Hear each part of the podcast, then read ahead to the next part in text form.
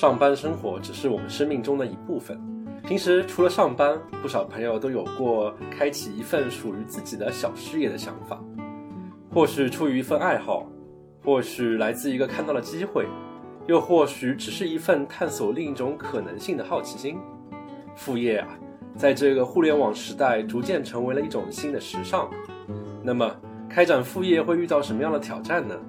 除了金钱以外，又能给你怎么样的收获呢？要不要找个合伙人一起干？注册一个小公司又麻不麻烦呢？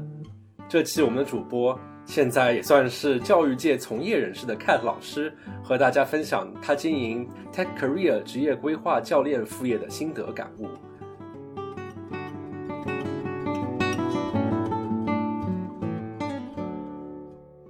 做是为了有个机会，因为不做的话就连机会都没有了。但想要有百分之一百的保证再去做，我觉得那就永远不可能开始做。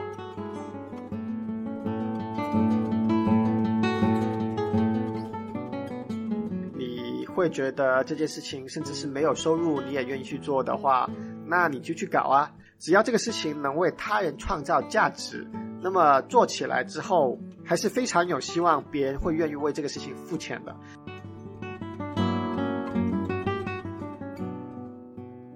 这里是牛油果烤面包。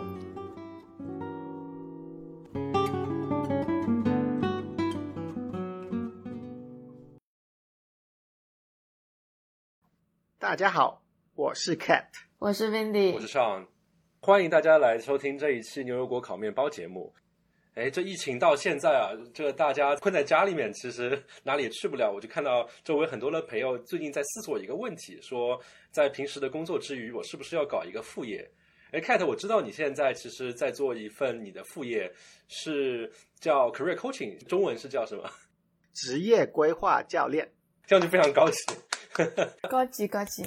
那我就蛮好奇的，就是替我的这些朋友，包括很多很很好奇的听众，想问一下。就是作为一个过来人，关于作为一份副业的这一路上的一些，包括你的收获也好，包括你的一些经验也好，在我们开始具体聊之前，能给大家稍微介绍一下你的这样一份职业规划教练的生意是做什么样的事情呢？好啊，好啊，我做的其实是跟程序员相关的教育事业，那么分成两块。现在主要来说，一方面是刚刚所说到的 career coaching，职业规划教练。如果大家不知道职业规划教练是什么，可以回去听我们第三十集，标题为“我也该找个职业规划教练吗？”这一集里面我们详细的介绍了职业规划教练是做什么的。那么另外一方面呢，我也做面试相关的小班培训。最近这个算法面试班的小班培训又要开班了。如果有人正在刷题刷到差不多了，准备想要面试的话。可以考虑报名一下，参加我们这个为期九个星期的班啊。我们的重点是这样子的，我们是一些非常有经验的面试官呢，我们可以用自己的经验来给大家指导一下刷题以外的重要面试技能，这是大家刷题学不到的东西，所以我们觉得有价值，能够专门拿出来来给大家指导一下。总的来说就是这两方面，但我通常会说结合起来是一个做程序员相关的教育事业。哇，听上去好高级！教育事业是一位人民教师啊，Cat 老师。那么我还蛮好奇的，就是一开始你是怎么想到说我要开始搞一份副业的？因为其实副业也不是一个说啊，我今天想明天就做，然后后天就不做这样的一个东西，也是个挺大的一个决定。对的。是这样子的，一开始呢，我是在 Facebook 公司内部做了很多 coaching 啊、mentorship 啊这样的工作，对吧？尤其是做管理，有时候也会兼着要做一些 coaching。然后除此之外，很多时候也我也乐意免费的帮 Facebook 内部的中国人员工做一下 coaching，看看大家有什么问题需要解答的解答，需要提供引导的就要引导一下。那么也积累了不少经验。也比较了解中国人在美国公司和找工作等等的事情，通常需要哪些方面的指导，通常会问到哪些方面的问题。那么有了这个经验之后呢，有一段时间我就在想，这个东西是不是仅限于能在公司内做呢？如果我拿出来做，会不会有人愿意付钱呢？那么我也没有想好，但我很想了解一下，于是我就决定说，那拿出来试一下吧，看看谁愿意付钱就谁来嘛。没有人愿意付钱。我也不亏钱，对吧？因为没有人愿意来，我也不会付出一开始的时间成本。啊，只有有人愿意来付费了，我才开始跟他聊，然后我才付出我的时间成本，但我也能够收一个合理的费用，试着把一部分钱赚回来。那一开始呢，确实是没有人愿意付费的，但后来慢慢慢慢，竟然有人愿意来付费了哦。而且过渡下来，可能因为前期付费的人帮我建立了一定的名声吧。然后其他的消费者，其实大家也明白了，消费者买东西有时候不完全是自己根据自己的判断来做选择，也会考虑到其他消费者的判断，对吧？那一旦看到，咦，Cat 的这个 Career Coaching 服务有其他买了，那么自己也觉得更有信心去买。所以反而有人开始买了之后，我会源源不断的有新的客户愿意来了解一下，然后也有一部分是愿意购买的。那么这个就慢慢慢慢的做起来了。这个可以说是前期没有特别想清楚的事情，只是想要试。但是呢，当时最重要的想法说为什么要开始做副业，是因为我想把这个作为一个从程序员开始转入来学习一下如何从商的这样的一个契机。那就算自己啥也不懂，也可以一边先开始折腾着，一边从中学习经验。同时，也是作为一个学习如何做一名人民教师啊，这里非常自豪的说一声，我是 Cat 的这个副业的早期的用户之一。嗯嗯，谢谢这位客户。我们这个节目嘛，我们的观众有一个特点，就是喜欢吃瓜。在你这样开始做副业，把所有的事情都设置起来，包括他们运进行的过程中，有什么有意思的瓜可以跟大家分享一下？有一个非常有趣的事情，就是我注册成立了一家 LLC，也就是有限公司之后。我发现我竟然需要为自己交失业保险，然后我就想想，这是我一个人独立百分之一百拥有的有限公司，家公司只有一个人在工作，那就是我自己。那如果我失业了，意味着家公司不在了，因为不太可能说我失业了，这家公司还在我手上，对吧？那我干嘛去了？那我失业了，这家公司又不在了，那不在了就啥也没有了。那为什么我还要为一家自己的公司交一份自己的失业保险呢？啊，挺搞笑的。虽然仔细再想想也有点道理吧。就是理论上你还是可以说你的公司没有了就没有了。如果你没有别的工作，那理论上来说你确实也算是失业了。那理论上来说，确实你也应该享受一些失业相关的福利。所以为了让你能够享受到这些福利，你是应该交着失业保险的。至少这是我的理解吧，但对于做副业来说，这个就显得有点搞笑。因为作为副业，你肯定有一份全职工作，那么这份全职工作会使得你不可能真正的失业。说不定哪一天你老婆变成了你的 LLC 的董事长，然后把你开除了，然后你就 在自己的公司里失业。我觉得这个还是可能的吧。刚才其实已经提到说，你是自己真的是正儿八经的给自己开了一个 LLC 有限公司。我还蛮好奇的，就是为什么想到真的要开个公司呢？开公司其实给大家感觉上来说，这是挺繁琐的一个过程。大概是需要做哪些事情？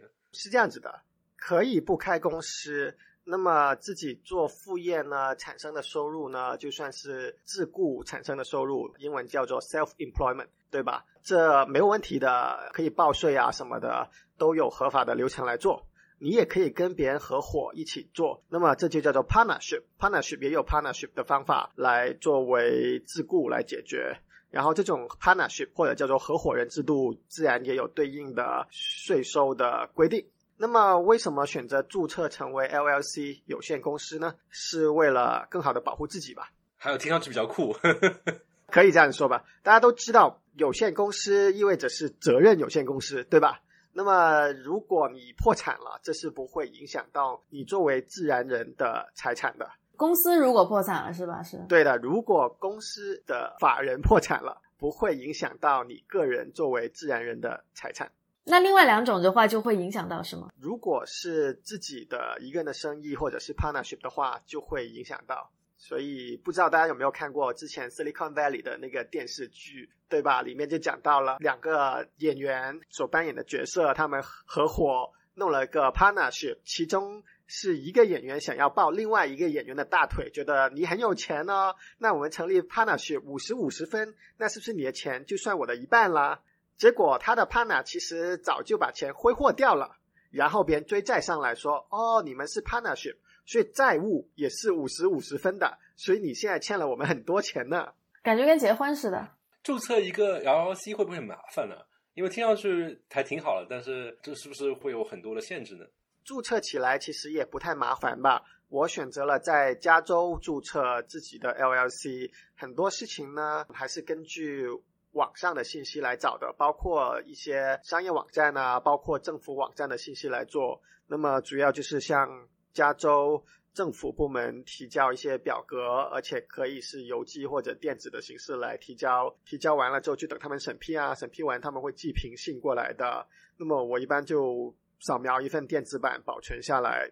作为我的记录，然后就一步步往前走。除了政府网站之外呢，比较靠谱的，我觉得是有两家公司的网站上面的信息，分别叫做 Gusto 和 Nolo。这些名字和链接我们可以在 Show Note 里面提供了。那么这两家公司他们都提供很多创业相关的信息，为啥呢？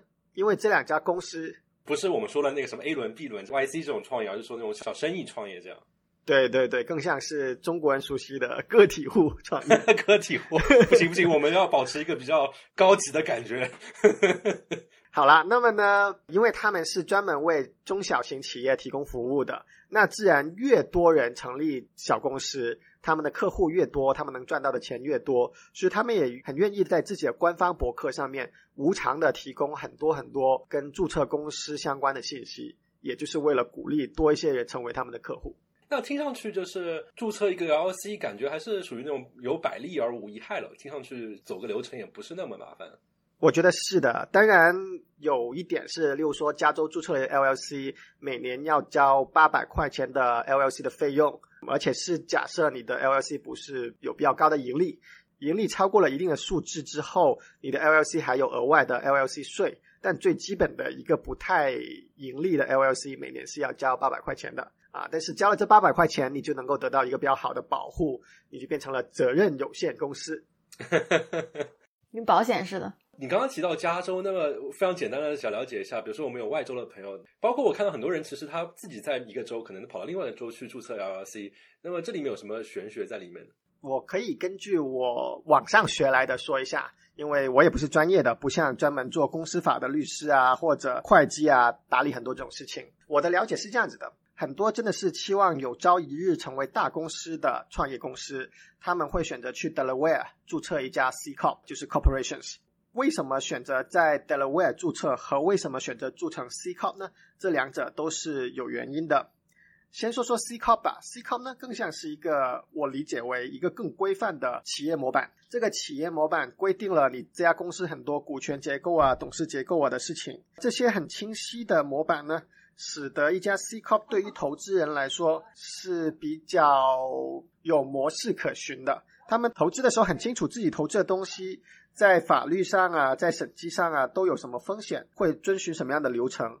而 LLC 呢，一般是不太受投资人欢迎的，因为 LLC 更像是一张白纸，你可以在 LLC 的章程上面制定很多东西，而不像 C Corp 那样必须在规范上面来执行。那么 LLC 简单来说就是一个白纸上随意起草出来的规章制度。那么在这个规章制度之下呢，有可能投资人就不是那么明确自己会遇到什么样的法律风险啊、投资风险啊，那可能他就要花更多的时间让他的律师团队啊之类的来审查这家 LLC 的规章制度。那么所以投资人不太喜欢投 LLC。这个世界上有一家非常知名的公司，虽然它是一个 LLC，但是它受到了非常多的投资人的追捧。就算它是 LLC，大家也追着投钱给他。你们猜一下这家公司是哪一家？呃，我猜听上去像是 Elon Musk 或做出来的事情，特别野。Windy 知道是哪一家吗？不知道。呃，这家公司的全称叫做 Google LLC。对的。Google 是唯一一家就是非常知名的注了 LLC，然后但是还有无数投资人愿意追着来投的公司，就感觉说明好像谷歌的两个创始人当初可能还是抱着做个体户的心情开始这家公司，没想到就成这么大了。这个可不知道了，要看看有没有相关的书籍，当时采访过他们，了解过他们是怎么样思考这件事情的。那我听上去比较简单来说，就是如果你只是做一个小生意，那么 LLC 就就完全够了。如果你觉得真的说是想让它以后可能要做大做强，你要成为一个中大型企业的话，那么，嗯，C Corp 是一个为你未来发展会有好处的一个一个注册实体吧。我问个小白问题啊，所以一般 LLC 结尾是另外那种是什么 INC 结尾吗？INC 结尾就是所谓的 C corp 吗？再次强调，我们也不是专业人士，所以只是根据自己有限的知识来分享一下自己的经验了。那么我的理解是，LLC 是强制要求结尾写着是 LLC 的，或者就是 equivalent，就跟 LLC 等效的其他一些什么 limited liability company 全写啊，或者其他几种变体。但如果不是这几种 LLC 的变体的签名的话，那应该就不是 LLC。哎，那还挺有意思，因为之前我们小白的时候会看到啊，他说自己是 limited 的感觉，哇，好高级啊，好正式啊，对吧？他没写东西，觉得啊，这一看就是听上去有点弱，但其实是倒过来，就是 LLC 是必须要写。嗯，其实就是不同的场景适用于不同的做法了。刚才你提到说州有不同的情况，为什么这么多人喜欢去德莱维尔这个州去注册公司呢？就感觉像很多跨国公司喜欢什么开曼群岛注册之类的感觉。啊，因为 Delaware 在公司与公司之间的诉讼上面有特殊的设置，使得两家公司之间的诉讼案能够更快的获得判决。那这就让很多不希望纠缠于诉讼的公司，哦，会喜欢在 Delaware 注册，这样子他们跟其他公司之间有任何的纠纷都能够得到快速解决，而不是被这个过程给拖着。Delaware 还有另外一个好处是比较适合一家企业隐瞒它的投资方的实际身份，就是 Panama Papers 的那种事情，就是 Delaware 超级适合。你知道有一家 Delaware 公司完全没办法知道它的几个股东分别是其他什么的 entity，这些 entity 的钱哪里来的都不知道。听上去就是。如果朋友想要开一个副业的话，如果你觉得以后可能会跟其他的公司会有各种纠缠的话，那比如说就可以就应该去德雷威尔去注册，或者说你有神秘的金主爸爸，你不想 透露给其他人看的话，也可以去那边注册。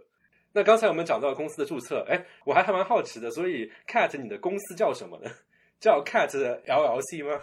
当然不是，我没有选择用自己的名字啦，我选择了一个跟我刚刚所说的主题比较相关的名字。我主题是做程序员相关的教育事业，对吧？那么其实再想大一点，不仅是程序员啊，是跟整个科技产业相关的这种为大家做职业提升的事情。所以呢，这家公司注册的名字叫做 Tech Career LLC。好，那 Tech Career LLC 成立了，那么你相当是开始正式的去帮助别人去做职业的建议方面的这种事情，所以接下去进入到具体的公司运营的阶段了。我看很多朋友在决定是不是要做一个副业的时候，很多都会在担忧说，哎，是平时工作就已经这么忙了，你还有自己的生活，会不会忙得过来？所以我还蛮好奇，像你是怎么去做时间上面的管理的？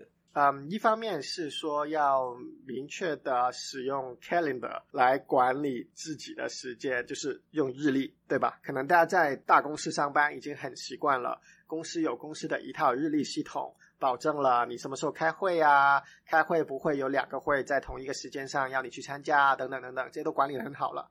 但是呢，我以前也是这样的，就是自己的生活呢就不会用。日历来管理的就很随性，什么时候该干嘛就干嘛，什么时候想干什么就干什么，周末想睡到几点，甚至晚一点睡觉啊都可以，对吧？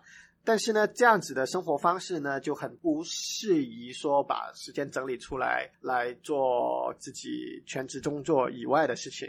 如果要做全职工作以外的事情的话呢，还是要非常有规律的使用日历来管理自己的时间，很清楚的知道这是自己全职工作的时间，什么时候做什么。好了，全职工作以外的个人时间也要非常好的规划起来，什么时间是做什么，什么时间约了要做什么，甚至是例如说我跟我老婆一起要出去选选建材这样的事情，也必须要在我们两个的日历上面。画一笔，然后很明确。OK，这个时间我们要去哪里看建材、选建材啊？所以不能跟其他东西重叠起来，否则就太容易产生重叠，然后你就不记得了，然后你肯定会错过一些事情。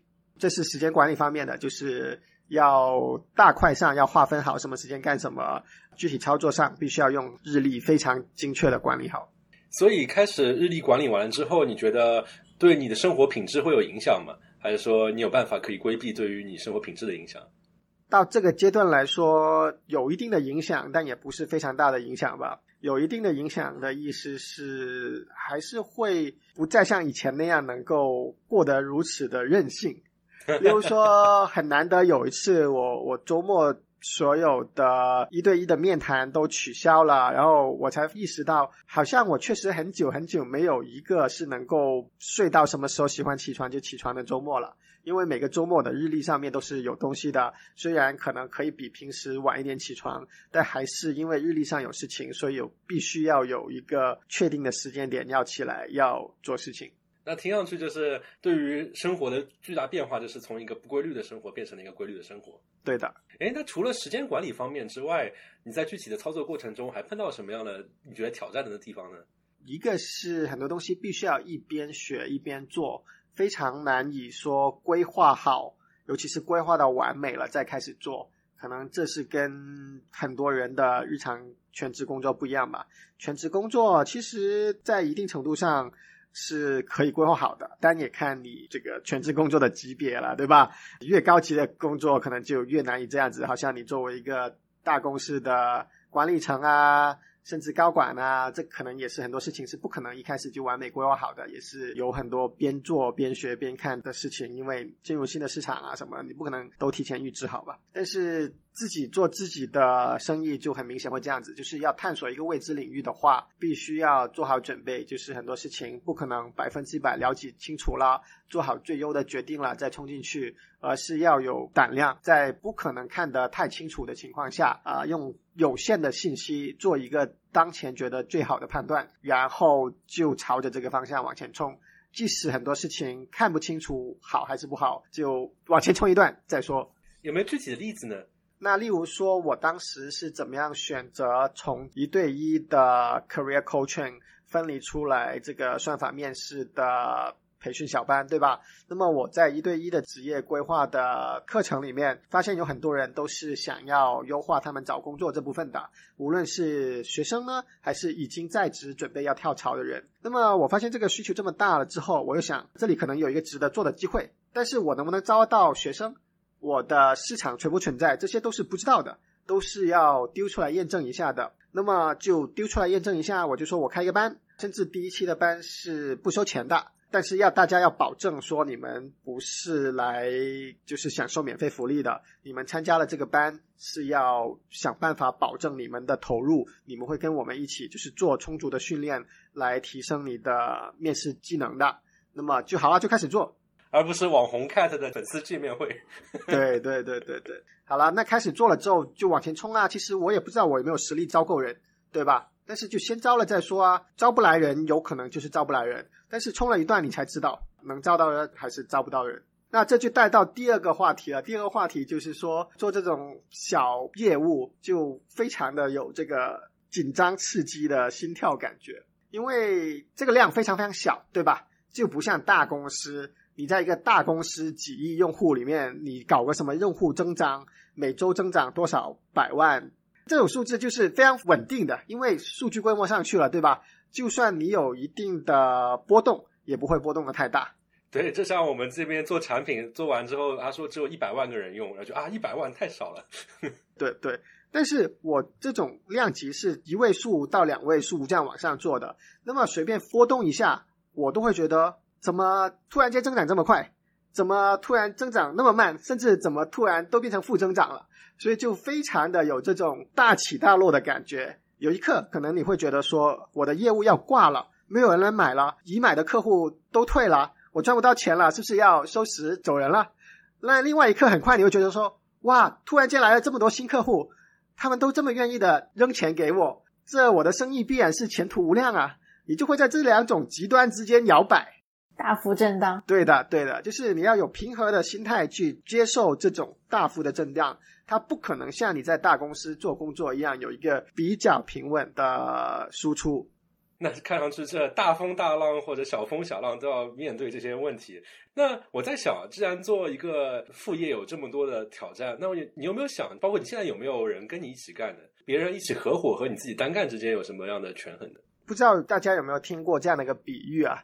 就说找错合伙人就跟结错婚一样严重，所以呢，要找合适的合伙人才好成为合伙人制度，否则的话呢，可以就是先以别的形式进行合作。那么在你找到一个长期靠谱的合作对象之后，再建立这个合伙关系也不太晚。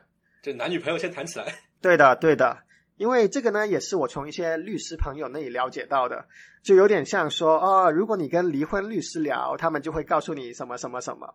那跟一些做公司商业的律师聊，他们就会告诉你，其实增加合伙人有一定的流程，但不太烦。你想要增加合伙人的时候，他们肯定可以帮你起草一定的法律文档，为你增加这个合伙人。而他们见过最糟糕的状况，往往是所谓的合伙人离婚案，就是说有合伙人要散伙了，而且是非常不好的散伙方式，然后往往中间的代价都是巨大的。当然，这个对于律师来说不一定是个代价，因为律师可以收到很多的律师费，律师可能是很赚的。但是他们可以看到，对于需要分手的合伙人来说，这个代价是巨大的。那听上去给大家建议就是说，合伙还挺好，但是只是说要谨慎，一开始先谈朋友谈起来。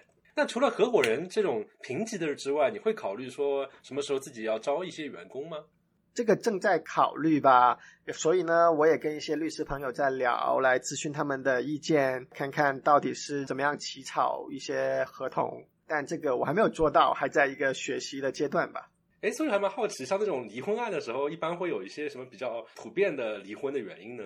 如果你说的是合伙人的离婚，往往就是工作方式合不来啊，大家不是互补性质的人呐。当然不一定是两个人，也可以是多个人，但是大家的做事风格很不一样，这是其中一种原因吧。然后不够互补，两个人想要做的事情差不多，会抢着做；两个人不想做的事情也差不多，所以没有人愿意做，这些都是非常巨大的问题。那看上起来，其实跟自己成立一个正儿八经的 startup 找合伙人也是差不多水平的复杂性了，要是。对的，对的，对的。所以在做创业的时候，他们也有一个命题叫做 founder stating。就是创始人之间如何约会，对吧？就是如何找到跟你合得来的创始人，可以成为共创人，这也是个巨大的难题。呃，因为我有一些朋友，他们在当然没有像你这么正式的做一个 LLC，但是他们在一起做一些 side project 的时候，就有很多的呃问题，也是说大家的，因为大家都有正业嘛，所以多少时间投入到里面，其实这种这种级别的事情可能都嗯搭不拢。那 Cat，你现在其实这样的一个 Tech Career LLC，其实也做了不少时间了吧？那一路走过来，呃，你的收获是什么样的？或者说，很多人其实好奇，就是说自己花这么多时间、花这么多精力在这做这个事情，可能收入不会比自己的主职同样的水平。那么，你希望通过这样的一个副业收获什么呢？我觉得不是说收获一个保证的结果吧，更多的是给自己一个机会。就是说，这个事情有可能能够做成一个成功的 lifestyle business，就是说一个让自己能够活得比较好，不再需要依赖全职工作，然后运作良好的生意。然后，当然这也是一个概率更小的机会，可以做成一番更大的事业，例如说一个更成功的公司，产出更多，对社会带来更多的正面影响。但这一切所说的都是一个机会。没有任何的方法保证这件事情一定能做成，所以做是为了有个机会，因为不做的话就连机会都没有了。但想要有百分之一百的保证再去做，我觉得那就永远不可能开始做。此外，就是说，通过这个过程，我可以很好的理解到创业的艰辛，然后体会一下之前所说的这种心跳的感觉。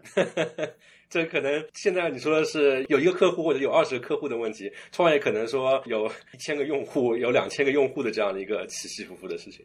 对的。那听上去，其实做这样的一个副业，本质上还是为了未来可能有一个更光明的一个未来。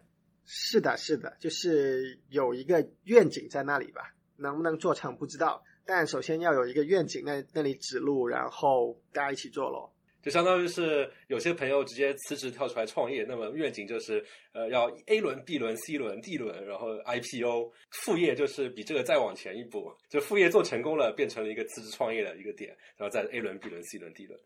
可能有点这个意思吧，虽然不保证说副业一定能够值得成为一家传统意义上的创业公司。相比这种创业公司来说，副业也是风险小一点，因为你不用把主要的工作给扔掉，这个全职来干了。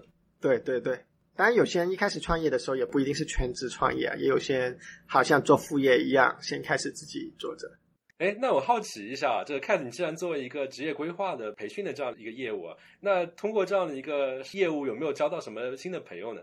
我觉得倒是有的，就是因为在职业规划，甚至是这个算法面试的小班培训里面啊，能够认识到很多人的。然后，尤其是这个职业规划的一对一，这是一个非常好的建立长期关系的过程嘛，因为每两周就要。进行一次一对一的面谈，虽然不一定每一次都有非常实在的能够帮助到对方的话题，但就算有时候聊的话题比较宽广一些，也是一个非常好的双方互相增进理解的过程吧。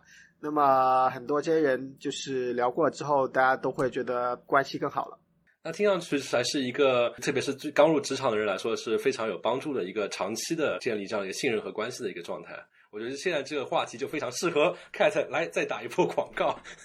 对对对，再打一次广告吧，就是 Tech Career 的这个算法面试培训小班，也就是我们叫做 Algo Together 的这个培训小班，最近在做第三期的招生。然后大家感兴趣的话，可以看我们 Show Note 的链接，打开 TechCareer.io 斜杠 Programs。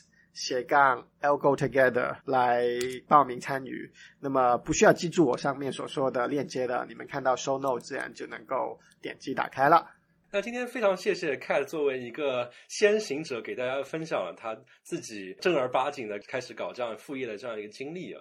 其实另外一点，其实我从个人角度来讲，我觉得还是蛮佩服 Cat，至少有这样一份勇气吧。因为我觉得大家很多人其实都卡在了一个犹豫我要不要开副业这样的一个状态。